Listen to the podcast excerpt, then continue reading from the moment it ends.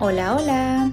Bienvenidos al podcast de español a la mexicana, un podcast para aprender y practicar tu español completamente en español.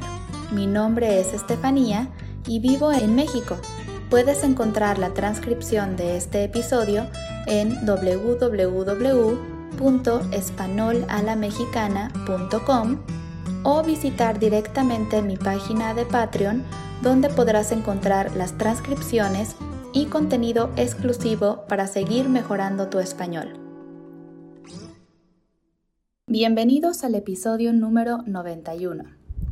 El día de hoy hablaremos sobre uno de los días festivos en México que, curiosamente, es mucho más celebrado en Estados Unidos, el 5 de mayo.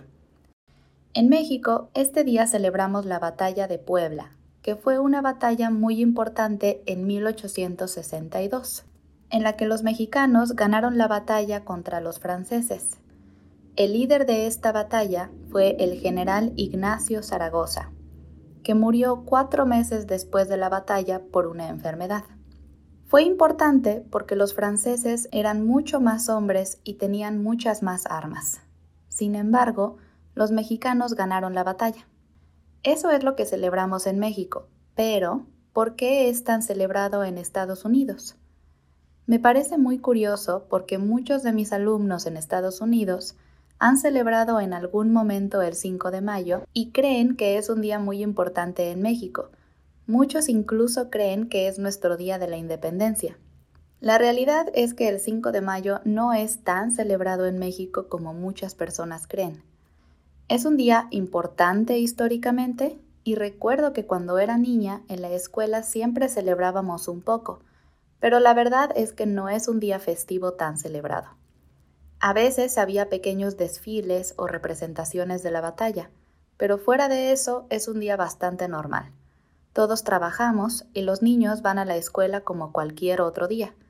Por eso me parece tan curioso que en Estados Unidos sea un día que represente a los mexicanos incluso más que nuestro verdadero día de la independencia, el 16 de septiembre.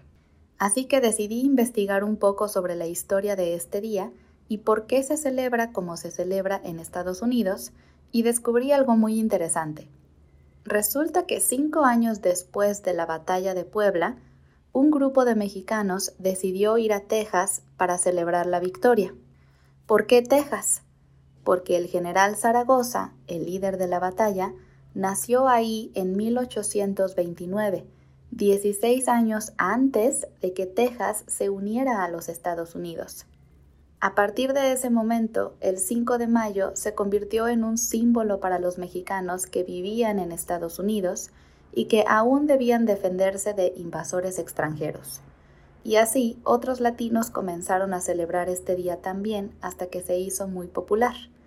En 1930, el consulado mexicano en Los Ángeles decidió celebrar esta fecha, lo que la hizo oficial y unió a los mexicanos que vivían ahí y a los mexicanos que llegaban a Estados Unidos. Hoy en día las personas en Estados Unidos celebran este día en restaurantes o bares mexicanos, comiendo comida tradicional, tomando mucha cerveza y tequila y escuchando música mexicana. Otro dato curioso, en 1989, una empresa de cervezas creó una campaña publicitaria con elementos mexicanos, el 5 de mayo y cerveza. Supongo que eso influyó en el consumo de cerveza ese día, porque cuando mis estudiantes me hablan de esta fecha, por alguna razón siempre piensan en tomar una cerveza fría para celebrar, y eso me parece muy chistoso. Creo que es su alma mexicana, porque en México somos muy cerveceros. Decir que somos cerveceros es una manera de decir que nos gusta mucho tomar cerveza.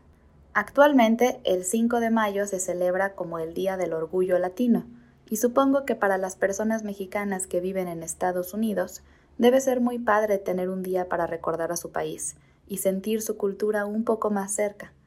Todos saben que a los mexicanos nos gustan mucho las fiestas y las celebraciones, y aunque esta fecha no es tan celebrada en México, me da gusto que tenga una presencia tan grande en otro país.